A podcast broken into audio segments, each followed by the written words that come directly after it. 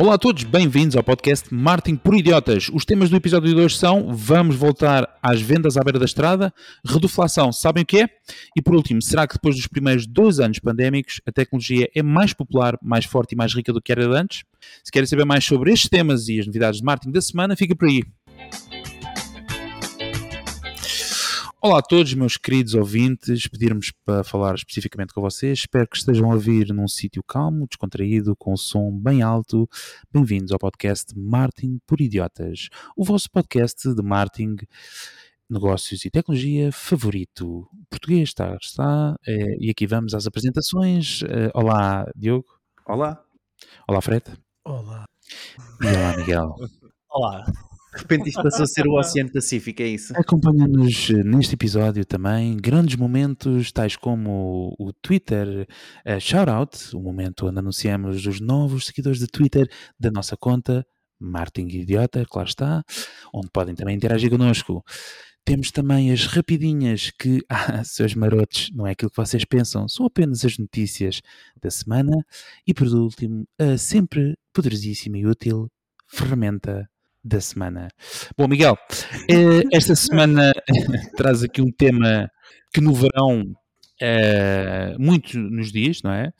é? que são as vendas à beira da estrada. Então, o que é que tu trazes de novo para este, é, para este conceito? Não é bem este conceito, esta forma de venda tão artesanal e ainda assim, ainda assim, tão saudosista dos tempos, belos tempos dos anos 80 que ainda há pouco recordávamos. Em que se comprava as melancias e depois ia-se a comer no caminho. É, isso é que Mas dá para comprar melancia de outras formas? é a minha pergunta. Bom. Entrega valor, Ricardo. Eu estou a entregar a valor. Bora lá, Miguel. Então, o que é que tens das vendas à, à, à beira da estrada? Então, muito bem. Uh, uma das maiores tendências reportadas durante a pandemia a nível de digital foi o live shop streaming. Diz que na Ásia é verdadeira loucura e que o mercado continua a crescer. Uh, esta opção de live, de live stream, video shopping, foi disponibilizada no Facebook há cerca de dois anos, com uma série de beta tests, etc. A funcionalidade foi criada para dar aos criadores e marcas uma forma interativa de vender produtos, conectar-se com os visualizadores, ganhar novos clientes. Uh, eu confesso que nunca vi uma versão profissionalizada no, no Facebook do Live Shop Streaming com estas opções todas que eles dizem que têm. Uh, eu sempre vi aquela versão em que temos uma mulher na cave a desfilar alguns modelos e a dar prémios ao mestre das partilhas, seja lá o que isso for. E por vezes entra a polícia. eu pensei que, o, que em Portugal o Live Shop Streaming estava lançado e destinado ao sucesso epá, quando começámos a ver as notícias das pessoas, a ver as pessoas a serem presas em direto pela Azai durante o live shop, lembram-se dessa? Então não. Uh, no, no, entanto, apesar desta euforia asiática e portuguesa, uh, o Facebook anunciou que vai descontinuar o live shop streaming uh, e vai passar a focar-se mais no Reels e no Instagram. mas atenção a todos os ouvintes que já estão a pensar que vão ter de voltar a vender produtos contrafeitos na beira da estrada. Após 1 de outubro, ainda vai ser possível utilizar o Facebook para criar eventos ao vivo, não vai ser possível criar as playlists de produtos ou pegar produtos no vídeo, como esta ferramenta de live, live shop streaming deixava. Um, o live shop streaming era uma espécie de uma, uma esperança no aumento de faturação nas redes, das redes sociais, porque elas poderiam cobrar uma pequena comissão no processo de checkout. Está bem, está, não é? Cá em Portugal haveria de funcionar. Um, o Facebook não foi a única marca a abandonar os projetos de expansão de live shop streaming. O TikTok também anunciou o abandono de algumas das funcionalidades. Uh, a marca justifica esta saída com a falta de tração que a funcionalidade teve junto de influenciadores e a tendência de que o consumo de vídeo está a passar para formas cada vez mais curtas. Minha questão para o painel de hoje. Uh, existe claramente uma tendência de live shop streaming na Ásia mais propriamente na China, mas que não, não há forma de pegar no mundo ocidental. Uh, será que é uma questão de, da forma com que nós estamos a tentar integrar isto ou simplesmente o live shop streaming aqui não funciona? E a outra pergunta, talvez um bocadinho mais profunda. Uh, vamos começar a ver cada vez mais este, este testa e abandona rapidamente de, de tecnologias nas grandes techs, ou seja, criam funcionalidades e passado um, dois anos abandonam e será que estes períodos são cada vez mais curtos? E basicamente é isto que eu tenho para vocês. Muito bem. Quem se quer lançar aos lobos? O Diogo. O Diogo é sempre. Eu, eu ofereço, ofereço sempre o corpo às Mas eu balas. estou aqui a fazer a contagem, tu és sempre o primeiro com... a comentar o Miguel. Epá, então pronto, se calhar deixamos o Fred. Não, não, mas mantém o teu registro, mantém o teu registro. então, hum, epá, ah, acho que eu, eu, por acaso é uma coisa que tenho discutido e, e ainda vamos falar aqui. ah, eu penso que em setembro com os autores do Martin Futureland. Não sei se isto era suposto revelar, mas em princípio acho que vai acontecer. Um, e, e, e, realmente uh, tenho falado aqui em casa, uh, e, exatamente com, com, a minha mais que tudo, uh, um pouco sobre o live stream, porque ela também tem uma empresa de retalho, não é? Um, e, e, não só online como offline, e falar um pouco sobre o, o live stream que realmente também tem uh, esta ideia de um, aproximar mais as empresas dos utilizadores ou, ou dos consumidores uh, uh, do, dos produtos, não é? e eu a falar-lhe muitas vezes, ela, ela tem muito uma resposta de que realmente não se vê a fazer Uh, um, estes live streams de shopping, não, não, não há uma compatibilidade entre ela, uh, uh, segundo ela, e espero não, não, estar a dizer, depois ela irá-me corrigir e se calhar mandar um áudio para o, para o grupo. Só... Pensei que ia mandar alguma coisa à cabeça. Se fosse um áudio para o grupo, está tranquilo. esperemos que não, esperemos que não. Mas a, a, a ideia é um pouco por aí, e, e, e, acho que também tem a ver um pouco com isso, ou seja, este, uh, uh, este fit que há entre, se calhar, um, aqui na Europa e, e, especificamente em Portugal, de não ter pegado tanto esta questão do live streaming, live stream shopping, uh, o mesmo que está a acontecer nos Estados Unidos. Nos Estados Unidos, ainda há pouco tempo, eles estavam, estavam a ver no podcast, eles estavam exatamente. Um, a, a, questionarem-se em relação a este tema sobre o facto de não ter sido uma adaptação tão grande como está a ser uh, na China, apesar das ferramentas estarem cada vez mais não é? presentes no, no mercado, uh, acaba por não ter expandido tanto como, como, como expandiu na China, não é? Expandindo tanto nos Estados Unidos e é mesmo, e recordo-me até de um, de um, survey, eu vou ver se ainda vou, vou conseguir uh, chegar lá enquanto o Fred uh, fala aqui um bocadinho. Um, mas sim, portanto, há realmente aqui uma, uma não adaptação do, da, das pessoas ou, ou da necessidade dos utilizadores àquilo que o mercado está a oferecer, pelo menos aqui no, nos Estados Unidos e aqui um pouco também por, por Portugal. Uh, um, porque se nós olharmos para a China, realmente isto é um grande, grande, grande mercado, não é? Uh, Lembrem-se que um shopping inteiro foi tornado, não é? Num, num estúdio para, em vários estúdios, aliás, para uh, especificamente uh, live streams de shopping, não é? Portanto, isso de todo é o que está a acontecer aqui por estes lados. Um, Fred, se calhar dá-me um tempinho que é para eu buscarem um survey. Ora bem, estava a pensar, uh, nós tocámos aqui um bocadinho neste tema há, sensivelmente há 10 episódios, não, agora não, não recordo concretamente o número, mas em resumo, desde março de 2020, com o comércio fechado e as pessoas em casa, as redes sociais portuguesas e um pouco por todo o mundo tiveram repletas de lives, Muitas empresas viram este fenómeno uma oportunidade de vender e inserirem-se num cenário de transformação digital. O Miguel trouxe aqui o tema, uh, e agora vamos expandi-lo talvez um bocadinho mais, uma vez que já falámos uma vez sobre ele, que é, ou seja, o comércio de produtos durante as lives, que tem este nome de live shop streaming, shop streaming, live streaming, commerce, enfim, está aqui uma panóplia para dizer tudo a mesma coisa, que é, como foi referido já por duas, por duas vezes, popular na China, está a fundir-se alguns países, uns melhores do que outros. Ora bem, há aqui para mim, e nós já falámos há um, um, episódio, que havia um fator que, além do cultural, era um que fazia toda a diferença do ponto de vista tecnológico, que é as gateways de pagamento. Portanto, só agora, 2022, é que se começa a falar de haver gateways de pagamento em que a pessoa na live clica no botão e faz a compra diretamente pelo serviço que seria mais confortável para eles. Só para recordar que, mesmo assim, em 2022, nenhuma das redes sociais tem integração com o MBWay, que é altamente utilizado em Portugal, nenhuma das redes plataformas tem integração com uh, multibanco, portanto, são, se culturalmente nós estamos habituados a pagar de uma forma e depois tem Stripe e a pessoa não quer colocar o cartão de crédito, pode, algumas pessoas podem se retirar em relação a isso. Mas enfim, só mais uma nota: algumas marcas usam, e talvez um enquadramento maior uh, sobre este tema do shop streaming, usam o Facebook e o Instagram, estas duas redes sociais em particular. N não conheço ou nunca ouvi falar, pode acontecer, mas não é da minha rede de conhecimento, o, o shop streaming através do LinkedIn, quem sabe, pronto, mas o Facebook e o Instagram foram das primeiras a fazer as transmissões e apostar em softwares e em plataformas profissionais, tanto que o Miguel acabou de dizer que o Facebook vai ter agora um passo atrás, mas o que aconteceu? Estas plataformas integravam com o e-commerce. Nós falámos também algum episódio atrás do desenvolvimento do Shopify, ou seja, o Shopify e outras facilitaram que os clientes tivessem uma compra sem ter de deixar a live, a live ou seja, facilitavam eles o checkout com os com a gateway de pagamento que esse meio de e-commerce tinha. Em resumo, e para fechar, a grande área que beneficia do live streaming é a área de retalho. É esta que acompanhou de forma mais acelerada a transformação digital. Agora, o que é que eu acho? E para fechar, uh, eu acho que, do, acima de tudo, o evento que faz a apresentação, ou as pessoas que fazem a apresentação dos produtos ao vivo pela internet, tem que garantir que o comprador tem uma experiência muito próxima no, de uma loja física. Isto inclui a possibilidade de ele comentar, de fazer perguntas e, acima de tudo, e fechando, ter uma forma de pagar que ele se sente confiante em fazer online. Muito bem. Diogo, encontraste o survey? Não, pá, não encontrei o estudo, uh, mas é, é, engraçado, não é? Porque o, o, realmente há notícias disto do TikTok, por exemplo, estar a abandonar este, este esforço, não é? Mas depois, uhum. ainda há pouco tempo, lançaram o, o Shopping Feed, e ainda foi notícia uh, na, na Marketeer uh, esta semana, que no, no, Nós demos essa notícia, aliás, há duas semanas atrás, que no Reino Unido. Chegámos, chegámos primeiro que é a Marketeer? Exatamente.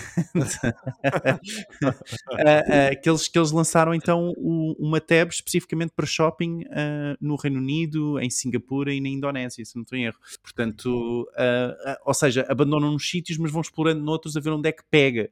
Isto pode ser uma coisa mesmo cultural. Uh, e, e, e, mediante mercados, não é? Agora, uma coisa, voltamos sempre, sempre, sempre uh, uh, a este ponto. Pá, se calhar eu, eu, eu estou sempre o, o, disco não é arriscado aqui no mesmo, mas mais uma vez é muito importante para estas plataformas como um, ou de forma a dar valor aos anunciantes, não é? Ter as compras na própria plataforma certo? Isso é muito importante para quê? Para conseguir medir a performance, não é?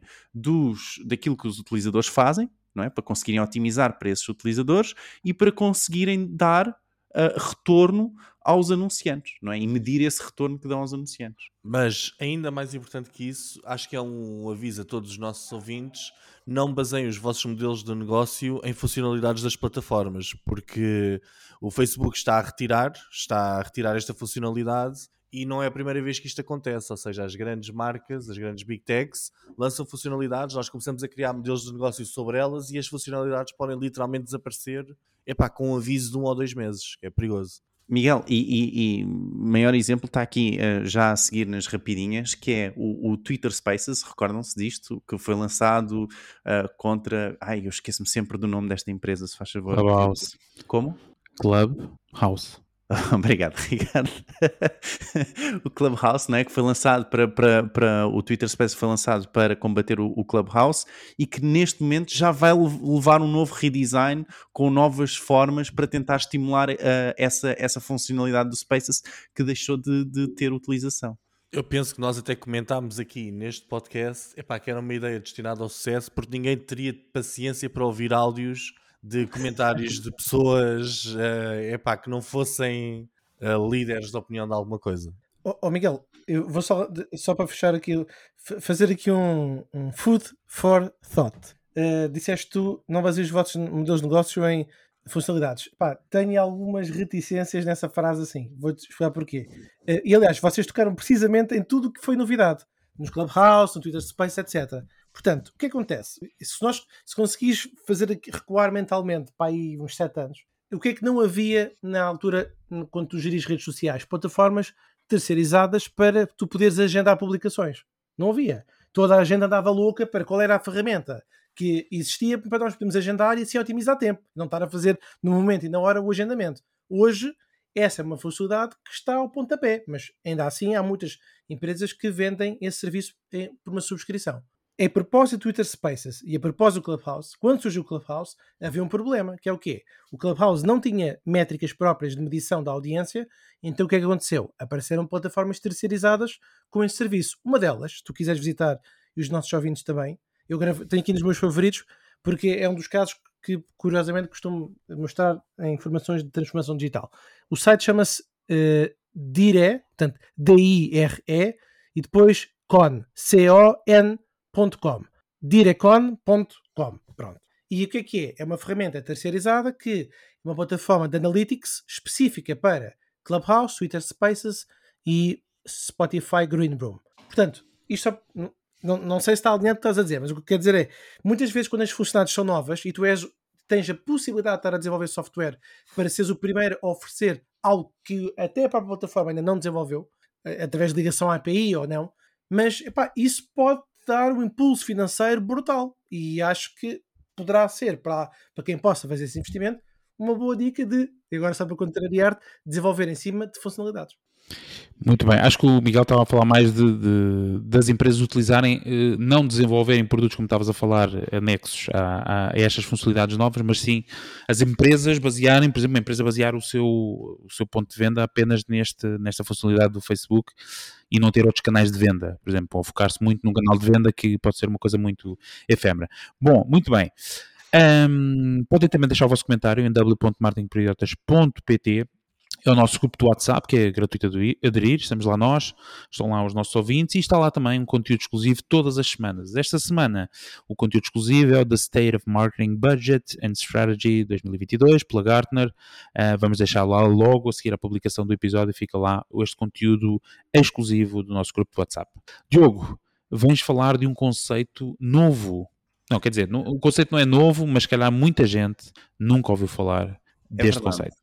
É verdade. Eu, ele não é novo de todo. Uh, eu é que também não, não o conhecia e, e, e, só o conheci para aí há duas semanas. Bem, então, esta semana venho falar uh, uh, deste conceito novo para mim, que se fala bastante nesta inflação recente e, e, em estratégias, formas como a combater. Okay? Então, o conceito que me foi apresentado foi o conceito de reduflação, ou em inglês, shrinkflation, ok? Uh, e vocês perguntam, não é? E bem, uh, então, mas o que é, que é isto da reduflação ou shrinkflation? E eu, como sempre, já sabem, chamo o nosso incrível formador de serviço, com música de fundo e tudo, Frederico Carvalho, por favor. Em economia, a reduflação é o processo em que os produtos diminuem de tamanho ou quantidade, enquanto que o seu preço se mantém inalterado ou aumenta. Pá, é incrível, é incrível. é verdade, ou seja, imaginem que compram uma embalagem de Choca-Pique para vocês ou para os vossos miúdos, e sim, não há nenhum em serem um adulto a comer Choca-Pique, porque aquilo é bom que se farta, não é? Enfim, imaginem que, uh, por norma, uh, vocês compram uma embalagem de 300 gramas de Choca-Pique e essa embalagem custa 3 euros. Mas a Nestlé, com a inflação, decide passar a vender as embalagens de Choca-Pique com um tamanho muito semelhante ou igual ok? Ao tamanho anterior, ou seja, o tamanho do cartão, não é? Uh, da embalagem. Um, só que essa embalagem agora, em vez das 300 gramas, uh, contém apenas 275 gramas e custa os mesmos 3 euros. Ou seja, uh, passam agora a pagar mais por grama de Choca-Pique. E não pensem que é só no supermercado. Na verdade, a reduflação pode acontecer também nas, cham nas chamadas empresas SaaS, não é? Ou, ou de serviços, não é? Que diminuem, por exemplo, o número de funcionalidades uh, disponíveis em cada pacote. Imaginem, por exemplo, a Netflix, não é? A que tem o plano, um plano básico, um plano padrão e um plano premium. E a passar o plano padrão agora a só ser possível fazer stream num dispositivo de cada vez em vez de ser quatro, ok? Portanto, reduzem na funcionalidade e vocês continuam a pagar o mesmo que uh, uh, já pagavam ok? Portanto, uh, e para que saibam, segundo uh, o Paulo Fonseca, do Departamento Jurídico da Associação de Defesa dos Consumidores, DECO, a reduflação, e agora uh, cito, não é ilegal desde que a informação no rótulo ou a informação anunciada esteja correta, ok? Contudo, a DECO já descobriu, uh, já recebeu, aliás, várias denúncias em Portugal sobre uh, este conceito ou sobre este procedimento. Enfim, a reduflação pode ser uma forma clara de tentar enganar o consumidor, não é? Para que este pense que o preço não aumentou e continua a comprar como sempre, sem ter noção sequer uh, do aumento ou que uh, a inflação está-lhe toda a passar para cima uh, quando está a passar mais, a pagar mais pelo, o, por menos produto, ok? Mas também, na verdade, há aqui outro prisma, não é? Há outra perspectiva, pode ser uma forma das empresas oferecerem um produto ou serviço mais pequeno pelo preço que anteriormente existia, possibilitando o consumidor a continuar a comprar o seu produto com o preço que haveria anteriormente, não é? Portanto, em vez de aumentar o, o custo do choca-pique das 300 gramas para 3,25€, não é? De repente, o choca-pique, ou seja, o choca-pique continua a pagar os, a, a, a custar os 3 euros, mas esses 25 cêntimos o utilizador não está a dar, não é? Uh, estão a perceber a ideia? Portanto, e, e a, a, minha questão é para vocês é muito essa: é o que é que vocês pensam? Acham que isto é uma forma genuína uh, das empresas tentarem dar uma solução aos seus consumidores uh, ou, ou, utilizadores, ou estão mesmo só a querer enganar? Mais, onde é que vocês teriam medo de ver uma reduflação? Eu, eu, depois digo-te bem onde é que eu teria medo de ver uma reduflação. Um, eu, olha, eu acho isto, eu acho que é um escândalo. Uh, uma, uma, das técnicas de negociação que eu sempre utilizei quando os meus clientes me pediam desconto era eu dizer, epá, eu não faço desconto, oferecer mais serviços pelo mesmo preço, ok? Uh, aqui parece o contrário, eles dizem, eu não faço desconto, oferece é menos pelo mesmo e reze para que tu não repares. Uh, este conceito de reduflação é conhecido nas ruas como epá, isto está ferrado, não é? Vocês lembram-se desta expressão? O que é que isso quer dizer? Está Quando mal serve mal, faz um restaurante, não estão a dose toda, tu, é pá, isto está ferrado. ferrado. Epá, e aplicando a lei das ruas, isto dava tiroteios e epá, nos bairros mais complicados, eu não sei se de lá armado engraçadinho, não é? Tipo, com estas, com estas ideias. Uh, eu, por acaso, no outro dia tive um exemplo, e é aí onde eu acho que é mais perigoso aplicar a, redufla a reduflação, aí pode correr mal. Uh, epá, eu no outro dia, e por falando em epá, não é? Eu fui comprar um EPA à minha filha e apercebi-me que o. Epá, eu lembro quando era novo, os EPAs eram assim um grande balde. E agora, os EPAs são assim uma coisinha muito pequenina e já a pastilha já não é uma pastilha como deve ser, é só assim umas umas coisinhas. Diz Diogo, estás aí, estás aí lançado? Não, epá, eu, lá está, eu não tenho certeza que isso seja o, o, uma reduflação. Não tenho a certeza, não sei qual era o tamanho uh, de, de, de, de, gramas, acho que o gelado é em gramas, se não estou em erro, uh, anterior um, do EPA e se realmente houve uma redução. É possível até tenha, uh, que, que, tenha existido. Agora, temos que ter cuidado também com essa percepção que nós temos às vezes de ser, quando éramos pequenos o tamanho era grande e agora é pequeno, e eu, eu, eu chamo isto o... Diogo, não saías do bairro, tu não saías, tu vais é, com essas conversas. Chama isto o efeito. O, o, espera, passo. Eu, eu chamo isto o efeito. Eu tenho um nome para isto e tudo. É o efeito pastel de Belém, ok? E porquê é que eu digo isto? Porque os pastéis de Belém têm as mesmas formas há mais de 100 anos, ok? São as mesmas formas de sempre, mas as pessoas estavam constantemente a dizer: pá, o pastel hoje em dia está mais pequeno. Eu lembro-me quando era pequeno, isto era tão grande, isto era tão grande. Pá, e ninguém, ok? dali teve mais de 100 anos ou, de 50 anos de, de, de, existência para conseguir ver um pastel maior, sendo que as formas continuavam a ser as mesmas. Era essa a ideia. Mas, portanto, é só para termos cuidado com isso, porque às vezes, realmente, quando éramos pequenos, as coisas pareciam maiores, não é? Poderiam parecer maiores, um, e depois, na verdade, uh, podem ser só o mesmo tamanho, mas nós é que crescemos. Eu pergunto aos nossos ouvintes se o EPA continua do mesmo tamanho ou não. Sim, porque estas conversas dos pastéis de Belém lá dos betinhos do Restelo, opá, o Diogo, tu ias a um... com a lei das ruas, epá, tu não sei, falaste de formas e tal, não, não te safavas. Mas eu quero falar de um conceito que eu acho que ainda é mais preocupante do que o da reduflação, que é o da obsolescência programada. Ou seja, as coisas também já são feitas para durarem menos tempo para que as pessoas compram mais. Eu acho que, infelizmente, uh, no, no, mercado do retalho e de, nas indústrias, etc., existe muito esta ideia de que parece que às vezes se vai longe demais ao tentar enganar o consumidor. Nesse caso, dos, eh, respondendo agora para acabar o meu take, no caso do, shop, do, do tu disseste, é para manter a embalagem exatamente do mesmo tamanho em que o produto está escondido e trocar simplesmente as gramas, isso não é nenhuma técnica legítima, a meu ver. Isso é enganar literalmente o consumidor. É enganá-lo. Ou a embalagem ficava mais pequena e, e, era visível que ficou mais pequena, ou então assim é enganar o consumidor. Isso, a Chocapic fez mesmo isso? Não, não, não, é só um exemplo, é só um ah, exemplo. Então, ah, foi, pá, já ia dizer Mas a lançar aqui, a lançar aqui suspeitas sobre a idoneidade e as práticas da, da Nestlé. Fred. É, a Netflix também não reduziu o plano, atenção. Hein? Não, mas okay. não está muito é longe, um porque eu estava a ler uma notícia no site da CNN e eles referem marcas concretas, uma delas é da Olá. Tá? Por acaso, Olá. Eh, E é o EPA. É o epá. eh, Não, não refere que é o EPA, mas refere que são os lados da Olá. São os lados, são. Não, peço desculpa, refere os lados, sim senhor. Refere o Magno Branco. De 120 Ah. mililitros, as novas versões destes lados diz que é o Golden Caramel Billionaire, tem 85 mili, mili, mililitros. Mililitros. Milímetros. Desculpe. 85 mililitros. Tenho que, Mililitros. tenho que me aproximar mais do microfone. Temos força. Em relação à pergunta do, do Diogo, eu acho que a partir do momento em que eu, cliente, tenho uma determinada percepção e se ela é alterada, eu sinto-me defraudado nessa experiência. Não é que eu gosto muito de particularizar, mas aconteceu-me exatamente isso na minha última ida à padaria portuguesa. Tudo é, é mais pequeno. Se o laranja é mais pequeno, o coração é mais pequeno.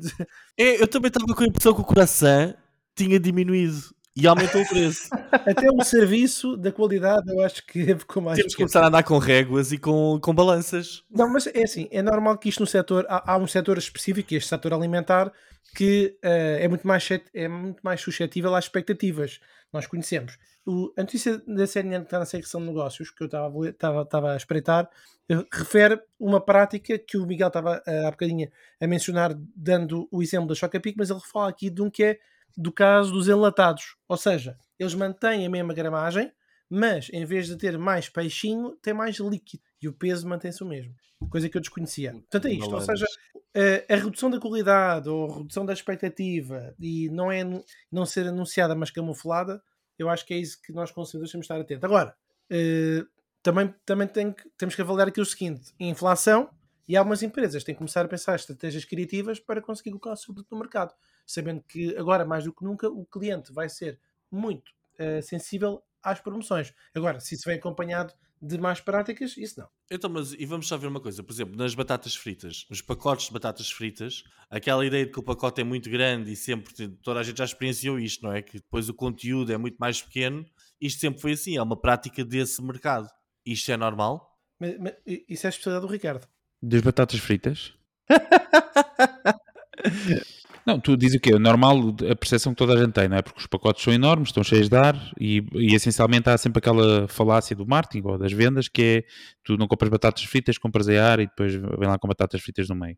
Epá, eu acho que é um bocadinho como o Fred estava a dizer, a indústria alimentar, porque tem um processo de produção e pode mexer em várias etapas, não só na embalagem do produto, na quantidade, até na própria fórmula do produto, eh, que vai, vai alterá-lo, quer em forma, em tamanho, em sabor, etc., está mais propensa a este tipo de ajustes, sobretudo nestes momentos em que há muita inflação. Portanto, o packaging é só um, e eu acho que estas práticas, já agora se me permitem, ah, são altamente lesivas até para a própria marca quando são perceptíveis. Agora, a verdade é que, pá, para uma grande parte dos consumidores, isto passa completamente ao lado.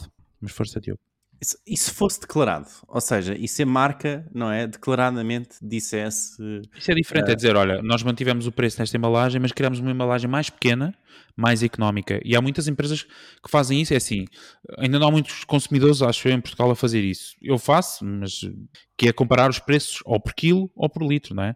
Eu comparo o, qual é que é o valor por litro ou por quilo que, que eu estou a comprar. Eu é só no salmão fumado. Diz, não é só no É fumado. Ou é só. Pronto. E a verdade é que a maior parte das marcas, eh, pelo menos nos lineares de supermercado, nos lineares supermercado, o que tem tendência é a, a privilegiar isso e então tem as embalagens familiares, em que o preço por quilo ou por litro são mais baratos, mas são embalagens muito maiores. Lá está, porque também quer, obviamente, um, um espaço entre consumo maior. Eh, mas se for pá, declarado, isto, esta, esta técnica nunca é declarada. Se é declarada, é só uma nova embalagem. Ou então é aqueles propósitos de, de marketing do tipo reduzimos a embalagem, coisa. Mas podia ser, uma boa, podia ser uma boa estratégia de marketing. Ou seja, a marca dizer, assim, sabemos, nós não quisemos aumentar o preço, mas que- queremos que continue a usufruir deste. Ah, mas como é que os consumidores iam ver isso? Olha, sabes que há pouco tempo andou no- em grupos do WhatsApp, eu pelo menos vi, que era uma, alguém tirou uma fotografia em linear de supermercado de uma manteiga, não vou dizer a marca, em que estavam lado a lado, ou muito perto, ou para duas embalagens de manteiga. Uma tinha 125 gramas e a outra tinha 250 gramas. A de 125 custava 1 euro e qualquer coisa, e 50, imaginemos, e a de 250 custava 1 euro e 70, era tipo mais 20 cêntimos. E então a- a- esse post, ou pelo menos que eu me lembro de ver, já falava desta situação, desta técnica de deflação. Ah, tu apareces ao consumidor, pá, é muito difícil tu conseguires comunicar que o teu propósito é, é, é benéfico para o, para o consumidor. Uma embalagem económica, não é? Poderia ser, é talvez tinhas, tinhas dito, uma embalagem mais pequena, visivelmente mais pequena, não é? E sobes o preço original. Não é? Tens de subir. Sim, tens de subir. sabes o preço, o preço por grama, não é? Ou por, por link, ou Mas, por exemplo, choca-pique. Choca-pique, eh, Pode 300 ser gramas, pronto, passava a ser 3,20€ ou 3,5€. E depois tinha uma embalagem mais pequena a 2,5€. Sim, mas eu acho que o caso mais preocupante é o das sardinhas, porque nas sardinhas Espera, oh Mia. tu vens do nada, tu vens lá do fundo, mas espera, o que mais preocupa as Oh, oh. Rica- Ricardo, o teu sistema não funciona com as sardinhas porque eles meteram o peso que retiraram em líquido. Tu gostas, tu gostas é melhor o pãozinho da sardinha. Ah, então. estás a falar de, de, de conservas. Ah, desculpa, agora não consegui. Não estava a dizer que a sardinha este ano está pequena, né?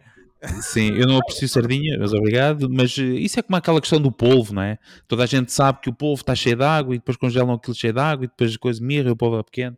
Bom, eu acho que assim, no grande retalho, no- exatamente, no grande retalho, não é? No grande retalho sim, dos supermercados e hipermercados, eh, e sobretudo em, em marcas e produtos da, da área alimentar, eh, e sobretudo nestas alturas de grande oscilação de preço, eh, há sempre tendência. É normal se vocês trabalhar numa empresa e se dizer assim: olha, os, os custos de produção aumentaram 25%, como é que nós vamos combater isto? Pá, este tipo de abordagens da embalagem é, é um dos assuntos que vem acima. Se é, se é, hum, como é que eu ia dizer? Ilegal já sabemos que não é, mas se é. Tu usaste a palavra, Diogo. Se é que desculpa? Legítimo. Eh, Honesto. É legítimo, se é, exato, se é honesto ou não, isso aí cabe agora aos nossos ouvintes eh, debruçarem-se sobre isso e comentar em w.martinporidiotas.pt. Malta nos está a ouvir pela primeira vez, se estão a gostar, por favor, subscrevam o nosso podcast, seja no Google Podcast, Apple Podcast ou Spotify ou outra ferramenta que usem para eh, subscrever podcasts e se gostarem mesmo muito, deixem-nos uma avaliação no Spotify, seria de grande valor. Ah, só para relembrar, temos o nosso site martinporidiotas.pt onde nós deixamos toda a informação daquilo que falamos aqui do podcast. Fred, estás pronto? Mais pronto que nunca para falar de tecnologia da Feira Popular. Não, se é mais popular. Ora bem, depois dos primeiros dois anos pandémicos, nós temos estado a reforçar que a tecnologia é mais popular, eh, será que é mais forte, mais rica do que era antes? É uma pergunta que sistematicamente temos abordado aqui no nosso podcast. Este ano, e particularmente nas últimas semanas, existia uma compreensão bastante direta de como a maioria da indústria tecnológica e as empresas digitais, superestrelas da América, estavam a dar-se bem. Eh, Para quem ouviu o último episódio, ajuda muito, porque isto acaba por ser um bocadinho de continuidade, com uma pergunta no final para reflexão.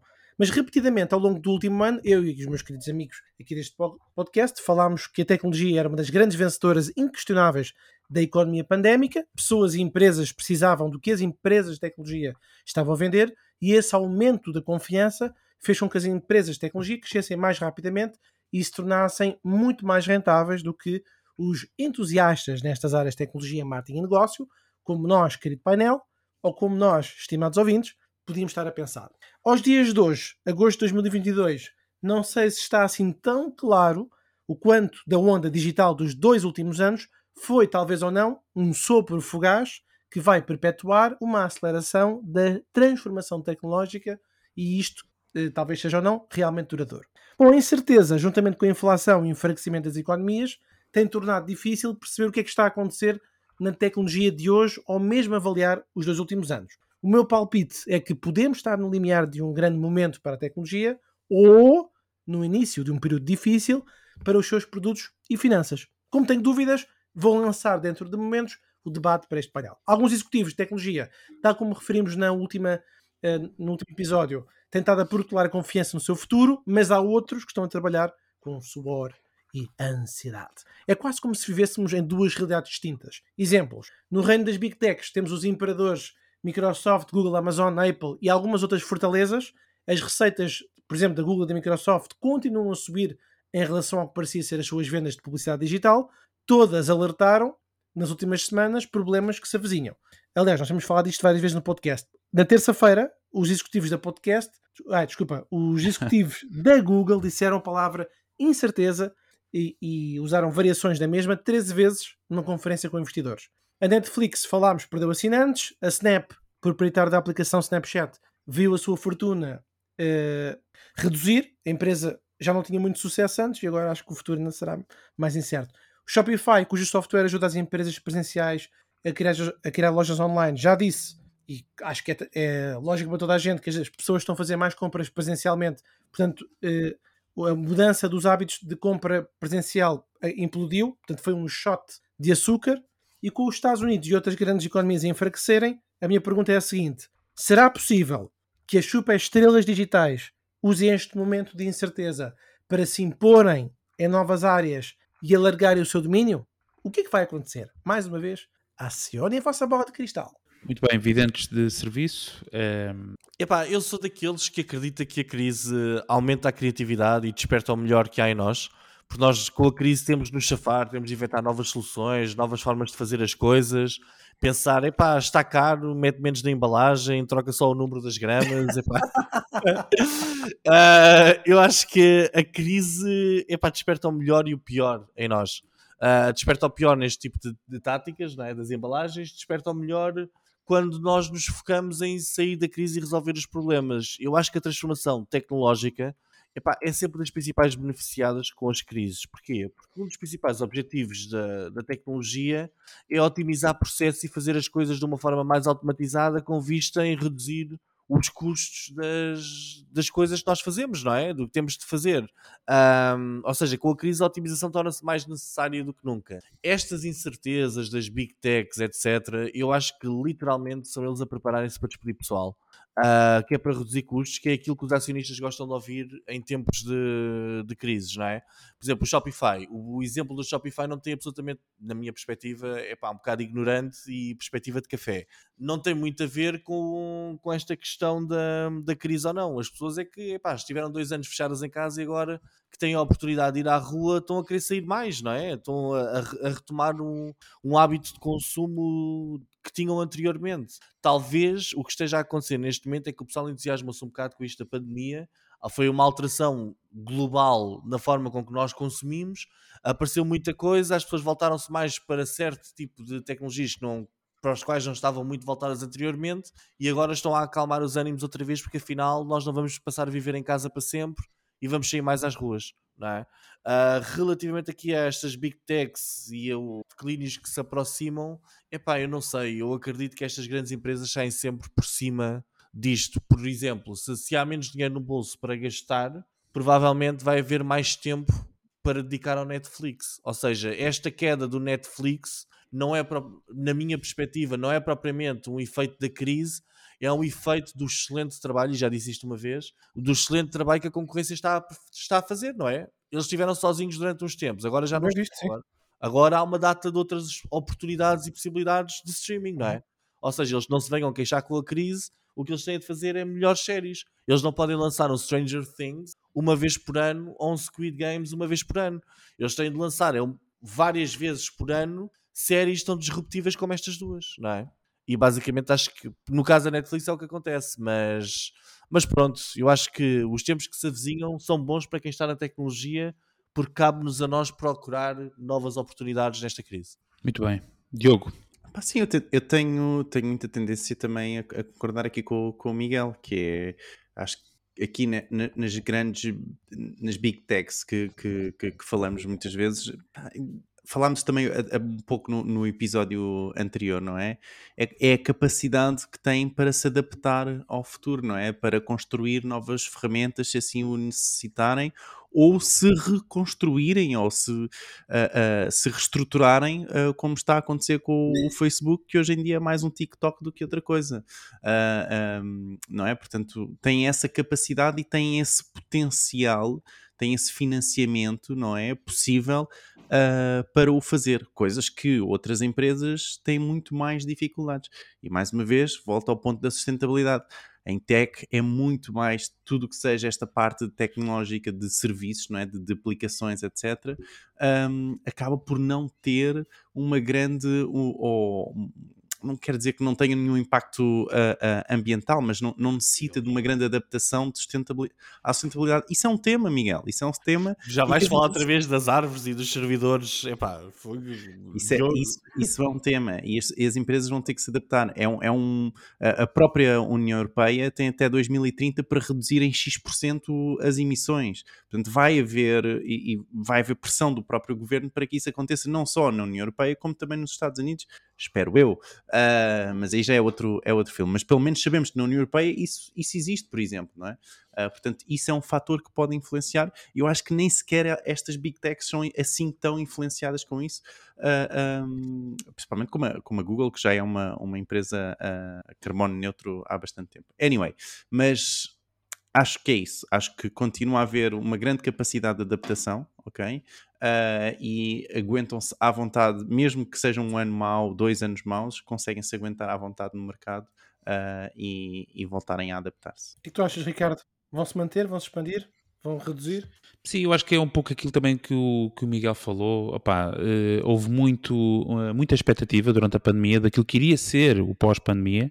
As tecnológicas estavam muito confiantes de que, de, que, de que o futuro seria bastante seguro e evolutivo nesta tendência de adoção de tecnologia, uh, de mais tempo disponível para fazer A, B ou C, e de repente a, a pandemia terminou, iniciou uma guerra, agora estamos a ver a situação económica, como é que vai evoluir, e esses momentos de incerteza são também, como o Miguel disse, acho que bem, uh, momentos das empresas poderem fazer uh, reavaliações profundas e, e, e, reestruturações profundas para se prepararem para tempos uh, mais incertos. Pronto, e sinceramente é isso um, e focarem-se naquilo que, que, realmente são, são boas a fazer. Portanto, eu não vejo grandes, pá, grandes tremeliques em Microsoft e Google e nas Big Techs. Até isto da própria Netflix uh, parece mais uma uh, conversa, para, como o Miguel diz, para despachar meia dúzia de coisas, até a própria redução de, de, de subscritores, etc. Não, quer dizer, é, é, preocupante para os acionistas. Quem é acionista da empresa está preocupado com o futuro da empresa,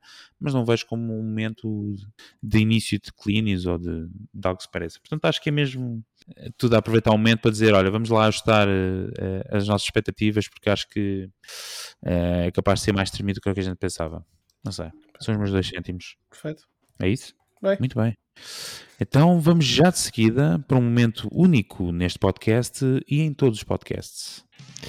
Que são as rapidinhas, as notícias mais importantes de marketing, negócios, tecnologia em Portugal e no mundo. Força, Diogo. Vamos a isto então. O Instagram lançou novas funcionalidades de Reels. Já sabem que agora tudo o que seja vídeos abaixo de 15 minutos são uh, automaticamente transformados em Reels ou em grande formato.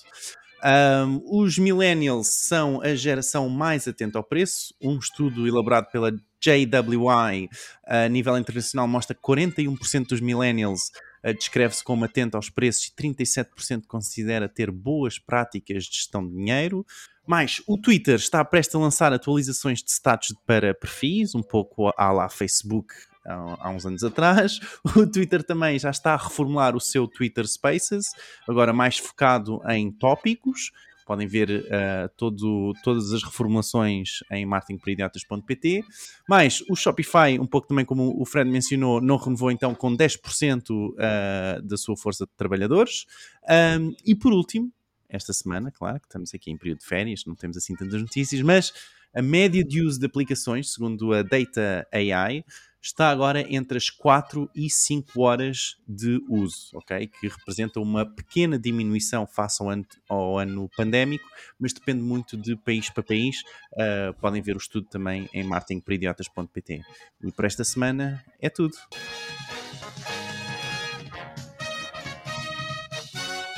Namus, namus. Muito bem, quero deixar algum comentário rápido, alguma das notícias? Bem, eu acho que agora os millennials estão atentos ao, ao, preço, mas os pais têm de estar atentos às gramas. quem é que falou em gramas? Pois, por acaso há bocado ia mandar um comentário de Michel Assoso uh, sobre onde é que está o preço por grama.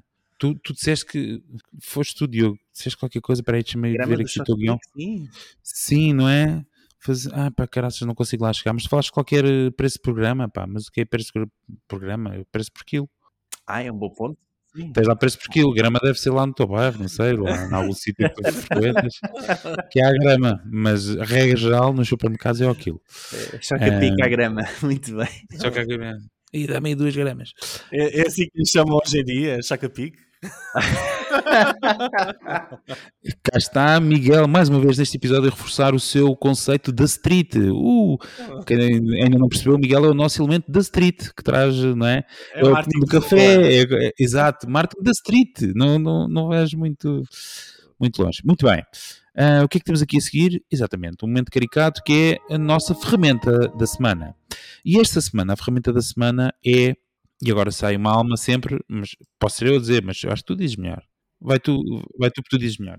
É a Camo ok? É o Camo. Então a Camo é não mais do que uma aplicação para o vosso telemóvel e um, um programa para o vosso computador, PC ou, ou Mac, uh, que permite vocês conectarem o vosso telemóvel uh, através do vosso telemóvel e o vosso telemóvel tornar-se a câmera do vosso computador, o que melhora imenso, imenso a imagem uh, do, do, dos vossos, nos vossos Zooms, nas vossas Meets, uh, uh, no, na plataforma que tiverem a usar, porque esta plataforma adapta-se a qualquer uma dessas plataformas, como o Zoom, o, o que seja. Isto é só uma ferramenta, o Ricardo, tu usas outra, não é, Ricardo?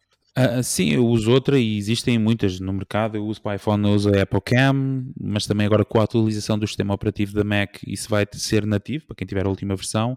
Mas há uma série de outras ferramentas. Mas de facto é uma funcionalidade porreira para quem ainda faz reuniões por Zoom. Vou deixar só um silêncio aqui. Oh, eu, por acaso, eu por acaso queria fazer aqui um comentário. Na muito rápido, passada, muito, obrigado. Na semana passada nós escolhemos uma para morrer Epá, e eu disse, já não me lembro, já não lembro qual é que disse, mas eu queria. Mas olha, mas não, não conta. Não, mas não conta. Sim, mas daqui a 10 anos eu acredito que o Zoom já não existe.